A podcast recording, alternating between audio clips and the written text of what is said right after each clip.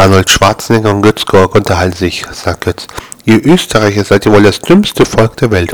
Warum denn, fragt Arnold. Jetzt passt mal auf, darauf Götz. Sag doch einfach zu mal zu deinem Fahrer, er soll nach Hause fahren und schauen, ob du schon da bist. Gesagt, getan. Der Fahrer steigt ins Auto und fährt los. Siehst du, so dumm kann man doch eigentlich gar nicht sein, oder? Stimmt, sagt Arnold. Er hätte ja auch einfach anrufen können.